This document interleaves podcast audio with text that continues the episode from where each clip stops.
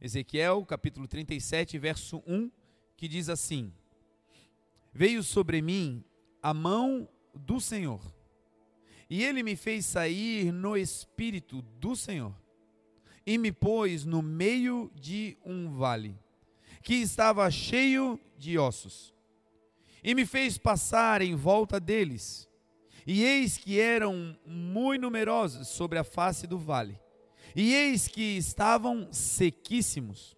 E me disse: Filho do homem, porventura viverão estes ossos? E eu disse: Senhor, tu o sabes. Então me disse: Profetiza sobre esses ossos. E dize-lhes: Ossos secos, ouvi a palavra do Senhor. Assim diz o Senhor, Deus a estes ossos: Eis que farei entrar em vós o espírito e vivereis. E porei nervos sobre vós, e farei crescer carne sobre vós, e sobre vós estenderei pele, e porei em vós o espírito, e vivereis. E sabereis que eu sou o Senhor. Então eu profetizei, como se me deu ordem, e houve um ruído, um estrondo, um barulho, enquanto eu profetizava e eis que se fez um rebuliço, e os ossos se achegaram cada osso ao seu osso. E olhei, e eis que vieram nervos sobre eles, e cresceu carne, e estendeu-se pele sobre eles por cima, mas não havia neles espírito. E ele me disse: Profetiza ao espírito, profetiza, ó filho do homem, e diz ao espírito: Assim diz o Senhor Deus Vem dos quatro ventos, ó Espírito, e sopra sobre estes mortos, para que eles vivam. E eu profetizei como ele me ordenou. Então o Espírito entrou neles e viveram, e se puseram em pé um grande e poderoso exército. Amém? Oremos. Pai, aqui está a tua santa palavra. Aqui está, Senhor, a instrução poderosa que vem do alto. Aqui está, Senhor, a tua santa escritura. Pai, eu te peço agora que sobre nós haja agora o teu espírito de reverência, de temor, que aquilo que façamos, Senhor, continue agradando o teu nome, que o teu Espírito Santo nos conduza agora nessa ministração.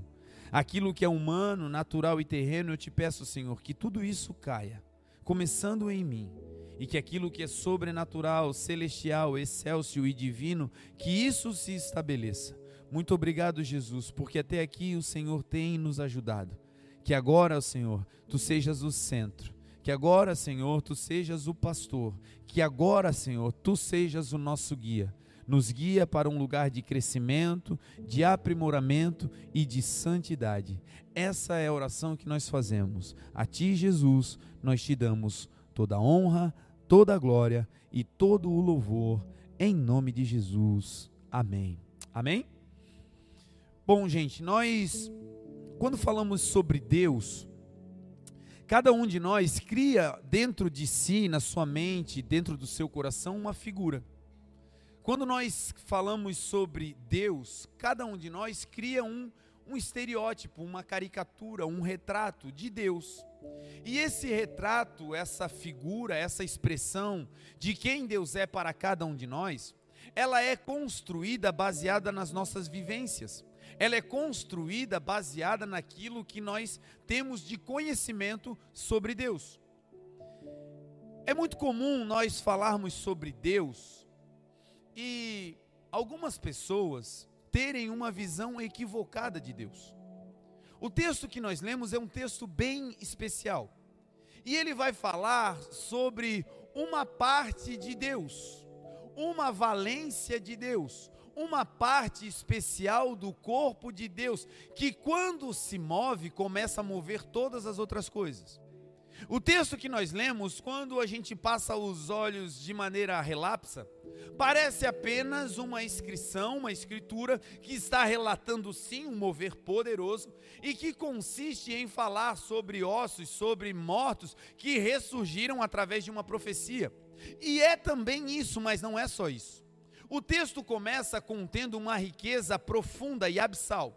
O texto começa contendo uma verdade absoluta que fala sobre um princípio de Deus que, se nós não deitarmos um olhar mais criterioso, nós não conseguimos absorver aquilo que Deus está querendo expressar. E o que é?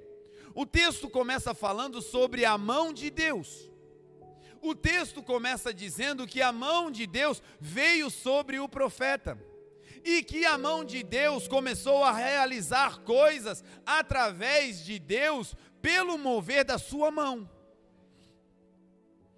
Algumas pessoas, quando escutam a expressão a mão de Deus, por terem uma referência de Deus equivocada, logo que escutam falar da mão de Deus, o que vem no seu coração é aquela expressão religiosa: a mão de Deus vai pesar. A mão de Deus vai destruir. A mão de Deus está contra você. Algumas pessoas têm Deus como um velhinho, sentado no seu trono de cabelos brancos, com um raio na mão, com um cajado pesado, esperando uma oportunidade para castigar os seus filhos. E essa é uma visão religiosa, essa é uma, uma visão distorcida. Esse não é o Deus real, esse não é o Deus da Bíblia. O Deus da Bíblia é um Deus que a palavra diz que ele é, na sua essência, bom.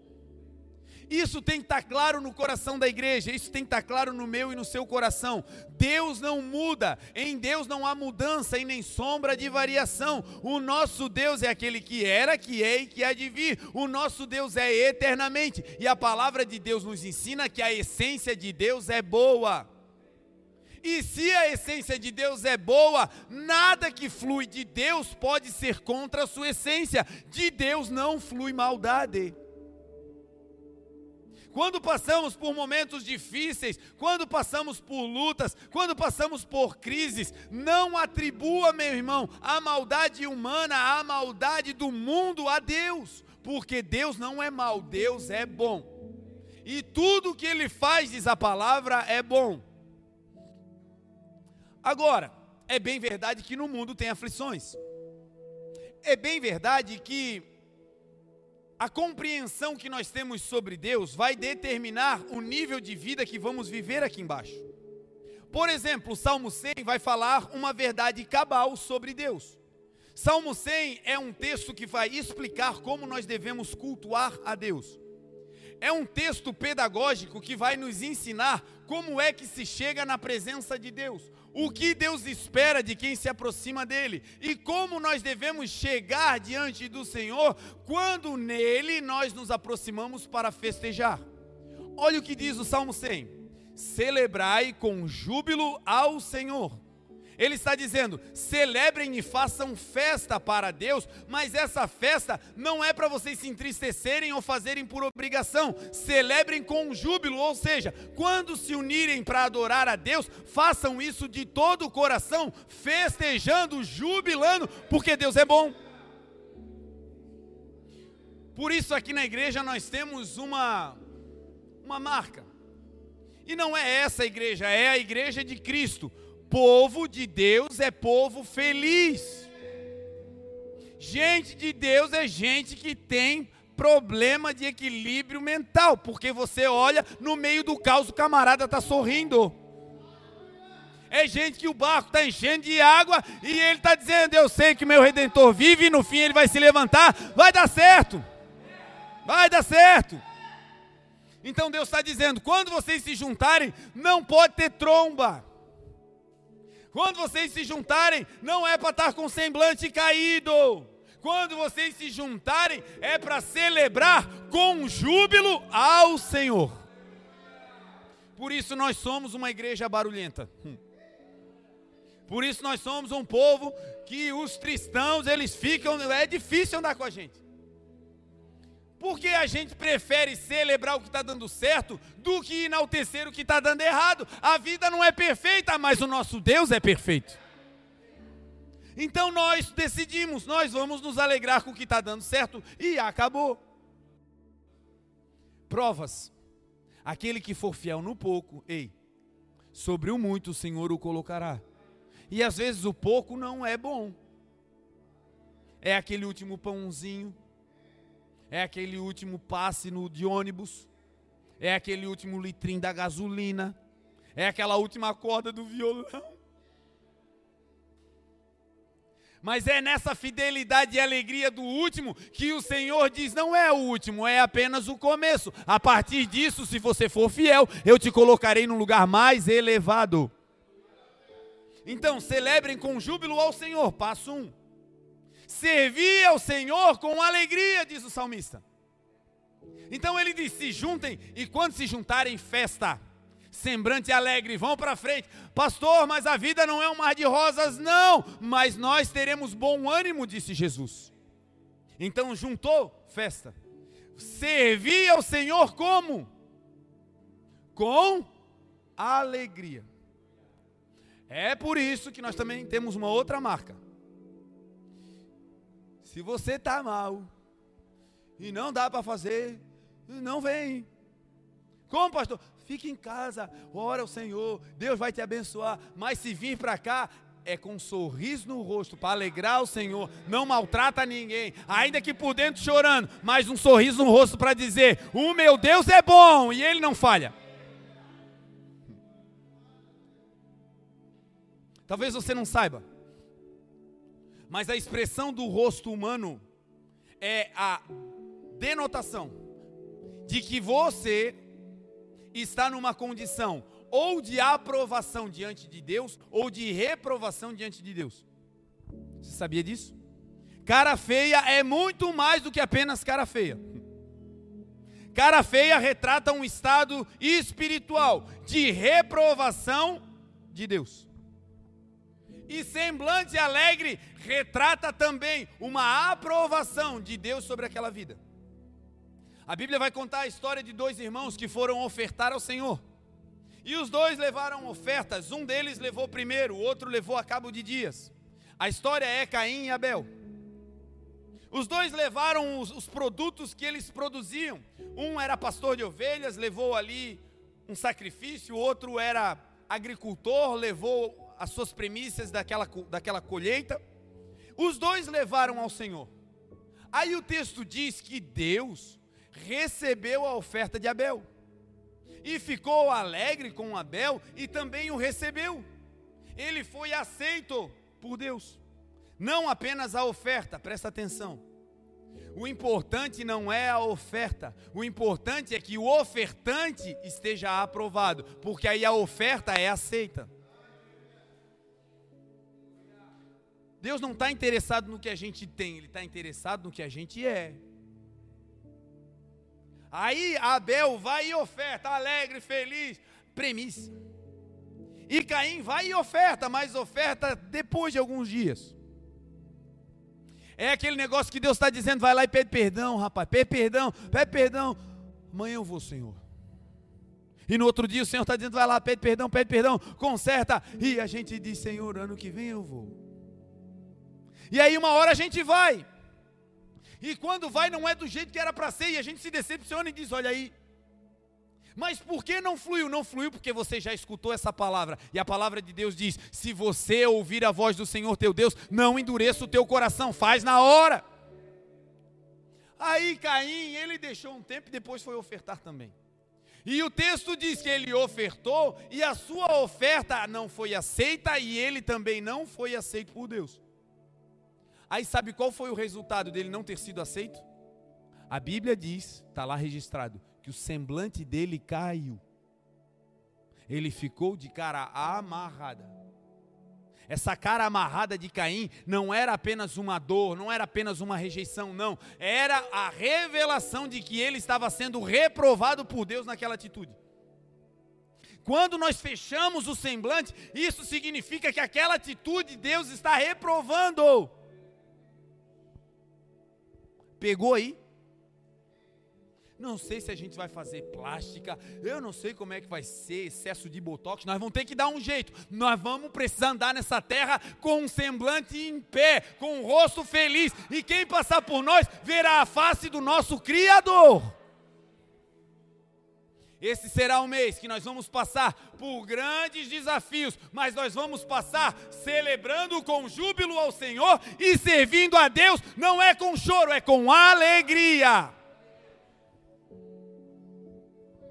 Tenho sempre dito, nós ainda somos poucos, mas pensa nos poucos doidos por Jesus. Cada um está fazendo cinco, seis coisas, é, é incrível. Nós, porque estamos inseridos. Quem olha de fora fica pasmo. Quem olha de fora diz: Como é que é? Eu digo: Eu também não sei. Ó, o camarada que estava tocando, olha onde é que ele está. Está lá filmando agora. Aí sai dali e vai vir aqui tocar. Aí o cara que estava lá no estacionamento, estava na bateria, agora está ali cuidando da porta, o outro está tá lá atrás. É assim. Quem olha parece que tem uma equipe grandiosa e Deus nos deu um prédio que a gente já não se encontra mais. Tem hora que a gente chega e diz: o irmão não veio, veio, está lá atrás. Meu Deus, eu nem vi. Como é que isso acontece? O Senhor está identificando em nós um povo que serve a Ele com coração alegre. É para varrer, vão fazer festa porque estão varrendo, aleluia. É para ir a pé, é para ir a pé, aleluia. Glória a Deus porque estamos indo a pé. Que isso seja uma realidade na tua casa viva aquilo que Deus está te dando na plenitude e com alegria, porque se nós formos fiéis no pouco, sobre o muito o Senhor nos colocará. É o que diz a palavra. Pois bem, quando nós olhamos para Deus, as pessoas fazem uma imagem contrária. Alguns têm uma imagem religiosa, punitiva. E o salmista vai dizer: celebrem com júbilo ao Senhor todos os habitantes da terra, servi ao Senhor com alegria, entrai diante dele com cânticos. Sabe por que, que o nosso culto começa com louvor? Porque está escrito na Bíblia. Entrem na presença do Senhor, não é reclamando, não é nem pedindo. Porque às vezes a gente é assim, já chega pedindo, oh meu Deus, calma, calma, querido, calma. Se situa primeiro. O texto diz: apresentem-se ao Senhor com cânticos. A primeira parte do culto da relação com Deus é a adoração a Deus, é falando sobre quem Ele é na nossa vida.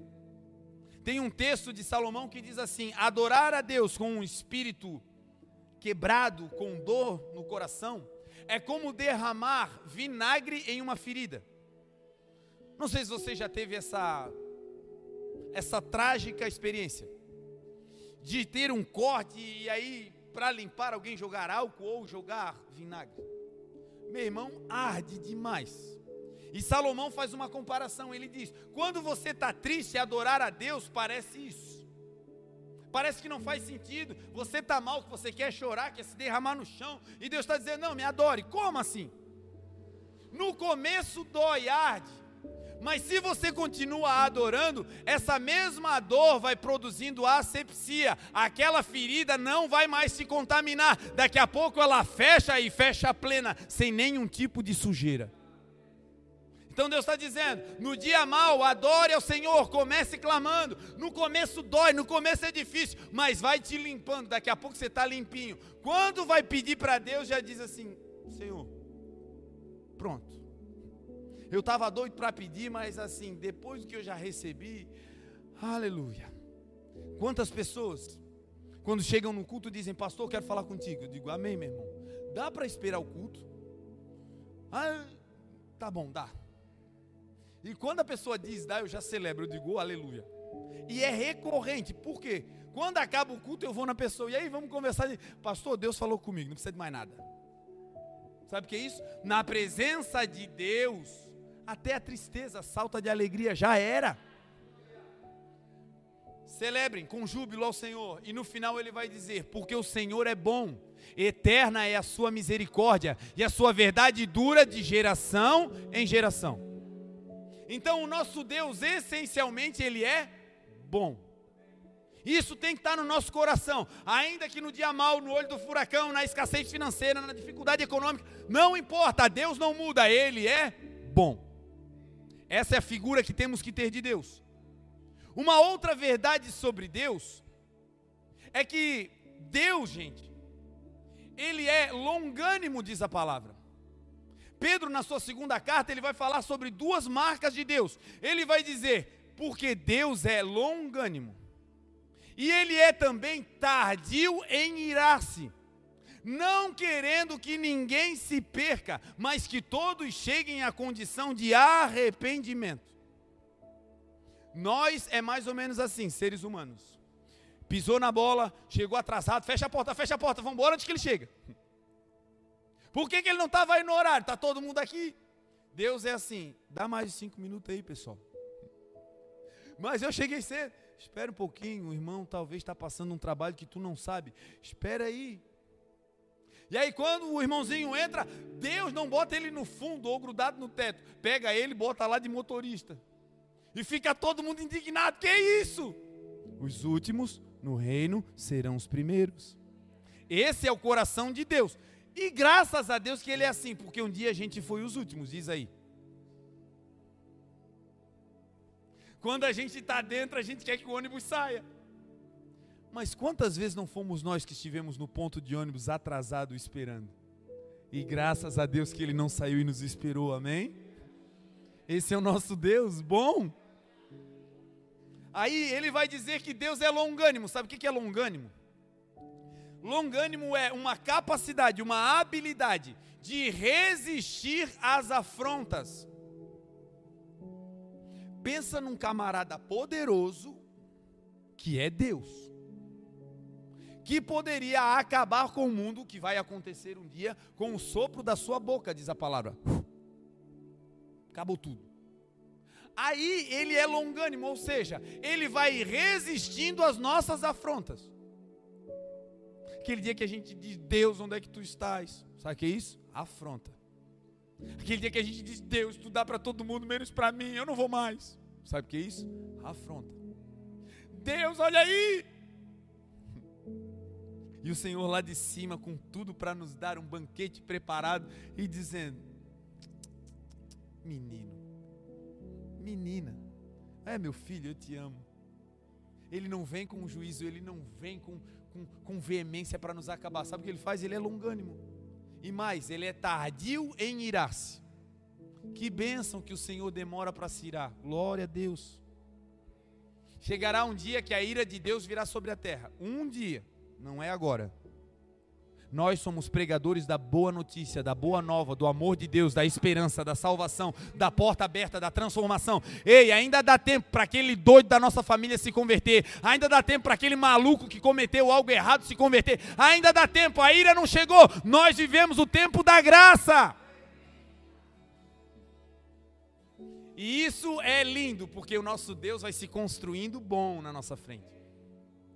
Existe um outro texto que também fala sobre a essência de Deus. João, em, na sua primeira carta, ele vai dizer que aquele que não ama não conhece a Deus, porque Deus é amor. Aí aqui a gente fecha o pacote, eu acho que está ótimo. Um Deus que é longânimo, tardio em irá, se não quer que a gente se perca, mas que a gente se arrependa. Um Deus que ele é bom na sua essência, a sua verdade dura para sempre, o que ele promete hoje ele não muda amanhã, falou, está falado, um Deus 100% confiável, e aí para fechar o texto diz que Deus é amor.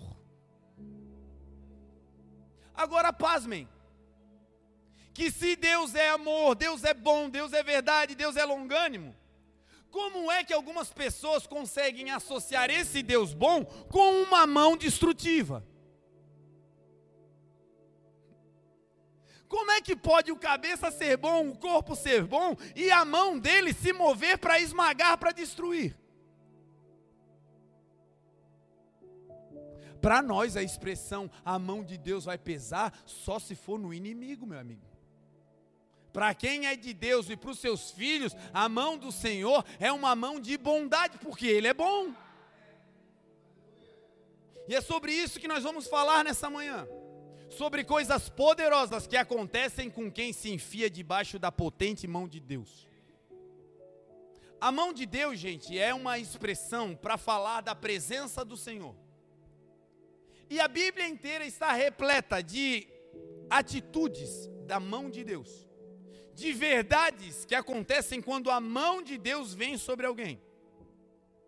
Um dos textos que eu mais gosto é quando Isaías, Isaías, no verso 59, ele vai dizer o seguinte: ele diz assim: A mão do Senhor não está encolhida, que não possa nos salvar.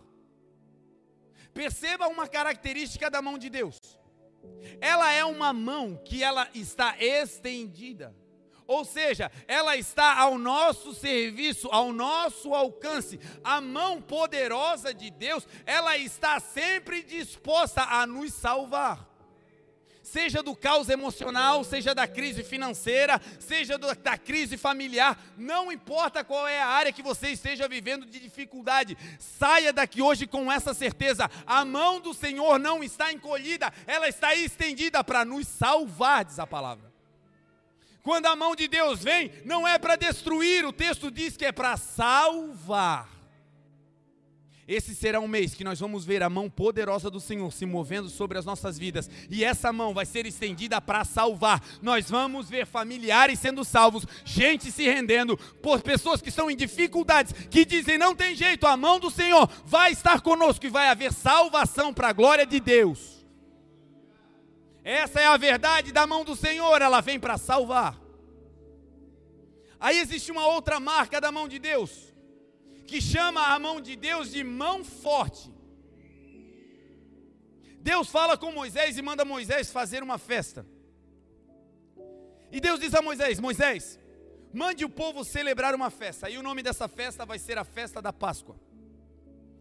E esta festa, Moisés, é para celebrar o dia em que eu tirei vocês do Egito, da escravidão, e tirei vocês de lá, não foi com guerra, não foi com armas, eu tirei vocês de lá com mão forte.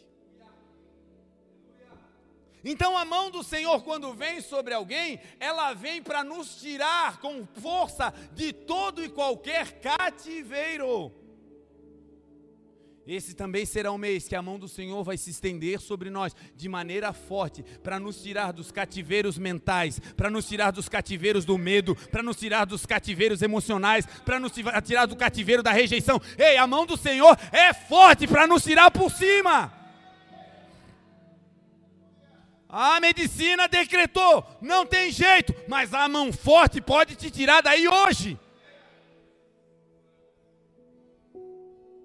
Os homens já decretaram, não dá mais para ajudar, não dá mais para investir, é sempre a mesma coisa. Os homens podem desistir, mas a palavra do Senhor diz: ainda que uma mãe se esqueça de um filho que amamenta, eu, o Senhor, o teu Deus, jamais me esquecerei de ti. A mão do Senhor hoje está passando sobre nós e Ele está dizendo: Eu vou tirar vocês do cativeiro, eu vou tirar vocês do medo, eu vou tirar vocês da guerra, eu vou tirar vocês do meio do caos, eu vou tirar. Aleluia! Perceba que a mão do Senhor é forte. E ela é forte para nos retirar de cativeiros que talvez estão conosco há anos. O dia em que o Senhor tira o povo do Egito com mão forte, era uma libertação de um cativeiro de 430 anos. Eram famílias inteiras que nasceram cativas. Filho cativo, pai cativo, neto cativo, todo mundo cativo, ninguém tinha ideia do que era liberdade. Quem sabe você está aqui ouvindo essa mensagem e a tua família vem de um cativeiro religioso, quem sabe? Vem de um cativeiro espiritual. Tem outras crenças, todo mundo crê em outros deuses, em espíritos, em obras malignas. Talvez a realidade lá é esse cativeiro e ninguém saiu, e ninguém se rompeu, e ninguém avançou. Agora, com você, algo poderoso está acontecendo. O Senhor colocou a mão forte dele sobre você para te dizer: em você, esse cativeiro acaba na tua família, e você vai seguir ao único Deus, vivo e verdadeiro, Rei dos Reis e Senhor dos Senhores, que atende pelo nome de Jesus ou Cristo. Em 100 anos, aquele povo não conseguiu se organizar para fazer uma rebelião, se insurgir e ser liberto da mão do Egito. Em 200 anos eles não conseguiram se organizar, levantar um líder, fazer uma colisão e ir contra o governo para serem livres.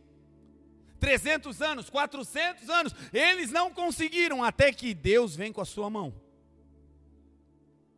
Quem sabe existem portas fechadas que você diz, pastor, eu nem penso mais nisso, chega, isso me machuca. Pastor, esse é um projeto que quando eu falo eu já me machuquei demais, porque eu já tentei muito, mas nunca deu certo, e no meu coração isso me causa dano. Essa área de cativeiro hoje, em nome de Jesus, vai começar a cair. Esse será o mês das causas impossíveis. A mão do Senhor vai nos tirar do meio desse caos para a glória dele. Uma outra coisa sobre a mão de Deus é que a mão de Deus, quando ela vem sobre alguém, ela libera a essência que está contida nela. Existe um ato que é muito usado na igreja, que é quando nós vamos ungir alguém, que é quando nós vamos abençoar alguém. A Bíblia diz que o maior deve abençoar o menor. Quando nós vamos consagrar alguém, ninguém pode se autoconsagrar. Tem que ser alguém mais experiente, em um nível de espiritualidade maior, que, que unge aquela pessoa. E quando se derrama o óleo da unção, se derrama pela cabeça. E quando se vai orar por alguém nessa condição, o que se faz? Se põe a mão na cabeça. Que significa uma autoridade que significa uma capacidade espiritual, que a partir daquele momento, o que tem na vida daquela pessoa que está botando a mão na tua cabeça vai para você. É uma transferência. E aí agora eu queria que você se imaginasse, nesse mês que está começando agora, uma mão poderosa vindo do alto. Uma mão forte e grandiosa que cobre toda a terra uma mão que é tão grande que o profeta declarou que ele mede os céus com o palmo da sua mão. Uma mão que é tão grandiosa que todas as águas do universo, os aquíferos da terra, os aquíferos dos, dos, dos mares, os aquíferos que estão nos céus, tudo está, todas as águas estão na concha das suas mãos. Agora imagine essa mão descendo do céu agora e vindo com poder e grande glória sobre a tua vida agora. E o que está contido nessa mão, que é poder, que é graça, que é autoridade, que é ousadia, que é felicidade, que é longanimidade, tudo isso está sendo agora derramado, transferido sobre a sua vida. A partir de hoje começa uma transferência de unção, de graça e de poder do Senhor e da mão que está sobre nós para a nossa vida. A mão do Senhor vai libertar, mas através de nós também haverá libertação. A mão do Senhor vai curar, mas através de nós também vai haver cura. A mão do Senhor está transferindo algo poderoso sobre nós hoje. Esse mês será marcado pelo mês do poder da mão de Deus sobre nós. Coisas extraordinárias vão acontecer, te prepara. Temos orado ao Senhor pedindo a Deus um grande avivamento. Temos orado ao Senhor e pedindo a Deus que cegos sejam curados. Fui na sexta-feira pregar em Itajaí, num culto de homens, o pastor Pedro foi comigo, nós fomos conversando, e o pastor Pedro ia contando as experiências que ele teve com Deus na caminhada. E de quantos milagres sobrenaturais, como cegos vendo, ele experimentou. E nós íamos, e o Espírito Santo dentro do carro me dizia: peça isso. Porque o Deus que fez lá atrás na vida do pastor Pedro é o mesmo Deus que quer fazer agora na vida da igreja. A mesma mão que se estendeu lá para libertar é a mesma mão que está se estendendo aqui. Ei, não é outra mão, é a mão do Senhor. E é nessa dimensão que nós vamos entrar como igreja. Na quarta-feira, Deus me deu uma instrução. Falei para o Jonas: Jonas, Deus mandou a gente ir para a rua. Pega a galera, junta com os jovens, chama o Leandro, chama a Pri, junta todo mundo e vamos fazer o Street Church. E a instrução qual é? Nós vamos nos pontos de ônibus. Gente que está parada ali pensando a vida, vindo não sei de onde, indo para não sei onde. Vão parar ali, vamos dizer, gente, nós podemos fazer uma canção aqui. E se eles aceitarem, nós vamos adorar e depois nós vamos ministrar uma palavra. E aí talvez nós não vejamos o resultado ali, mas nós sabemos que essa semente poderosa foi plantada pela mão de Deus. Uma hora vai frutificar. E pasmem, os testemunhos não vieram depois de um ano. Na hora já começaram a vir testemunhos. Porque a mão de Deus é poderosa para salvar. Então, gente, nós estamos vivendo esse tempo. A Bíblia diz: sujeitai-vos, pois, debaixo da potente mão de Deus. A nossa função, sabe qual é? não sai daí de baixo. A nossa função, sabe qual é? Deus moveu a mão, sai correndo atrás dele. Não fica tentando controlar a mão de Deus, porque às vezes a gente faz isso. A gente faz coisa e depois diz, Senhor, abençoa aqui. Põe a tua mão aqui, Senhor. Vem cá, vem cá. E Deus está dizendo, não é assim. A nuvem se move e a gente se move. A nuvem para e a gente para. A mão do Senhor é o lugar de proteção. A gente fica embaixo e o texto diz: Ele, ao seu tempo, nos exaltará. Vamos ficar debaixo dessa mão, gente. Não vamos sair debaixo dessa mão. Essa mão é que nos protege, essa mão é que nos guarda. E é essa mão que vai nos dar autoridade. Nós vamos orar e milagres vão acontecer. Esse é o mês, exercita isso. Não espera, é amanhã, é hoje. Passou um doente, passou um doido, teve dor. Antes de ir para o remédio, vai para Jesus. Pois bem, em Êxodos, Deus diz a Moisés: Moisés, celebrem, porque a minha mão vai tirar vocês daqui. A minha mão tirou vocês, mão forte, libertação. Isaías diz que a mão não está encolhida. E agora, lá em Atos, depois do grande avivamento, você vai ver lá em Atos 11 uma palavra que diz que quando Estevão foi apedrejado, um dos discípulos, começou uma perseguição sobre a igreja. Os discípulos, os seguidores de Jesus, começaram a se espalhar por todas as nações. E eles saíram pregando a palavra. Mas eles só pregavam para os judeus. Eles só pregavam para aqueles que já criam em Deus. Até que um grupo chegou em Antioquia. E quando eles chegaram em Antioquia, o texto diz que algo diferente veio sobre eles. E eles não pregavam apenas para o povo da igreja. Eles não pregavam apenas para aqueles que aceitavam, que já conheciam. Não, eles começaram a pregar para os gregos. Eles começaram a pregar para os gentios. Eles começaram a pregar para a gente que nem sabia que Jesus existia. E aí, pasmem o que aconteceu.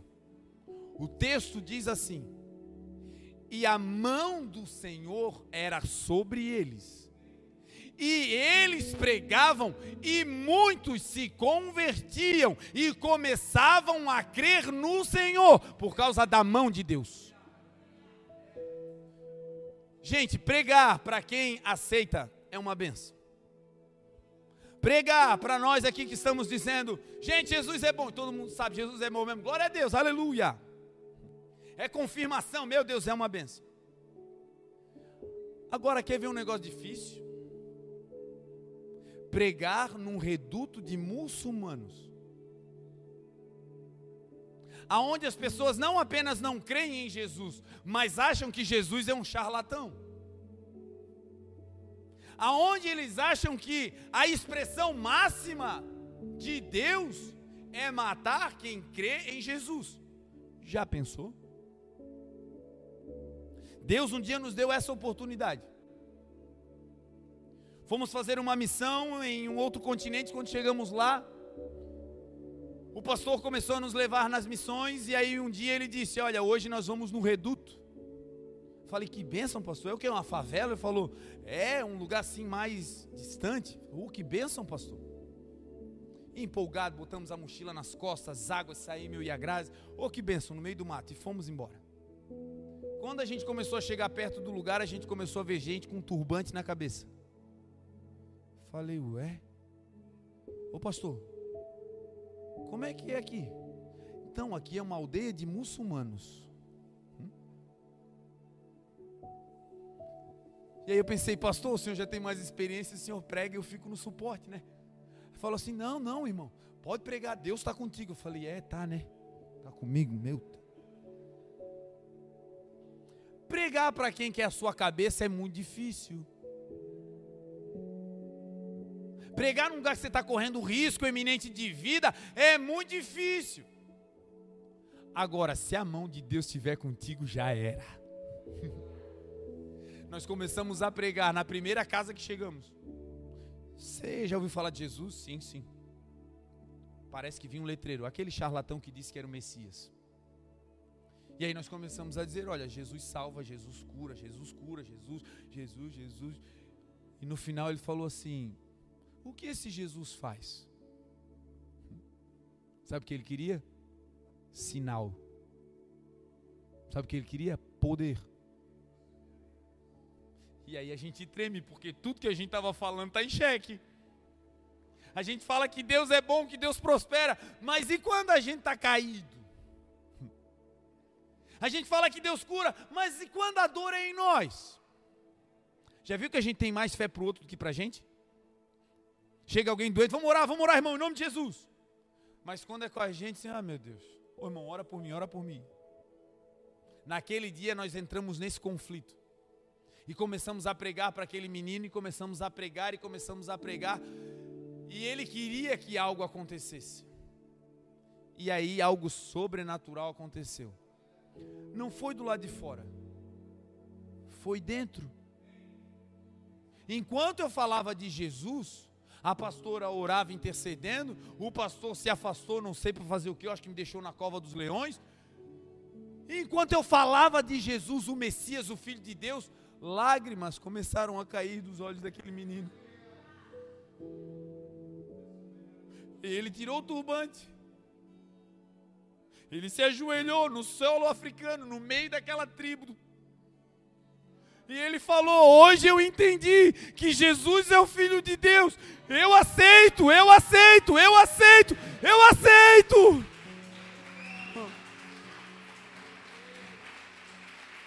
Se a mão dele tiver, você vai para onde for, ele é contigo.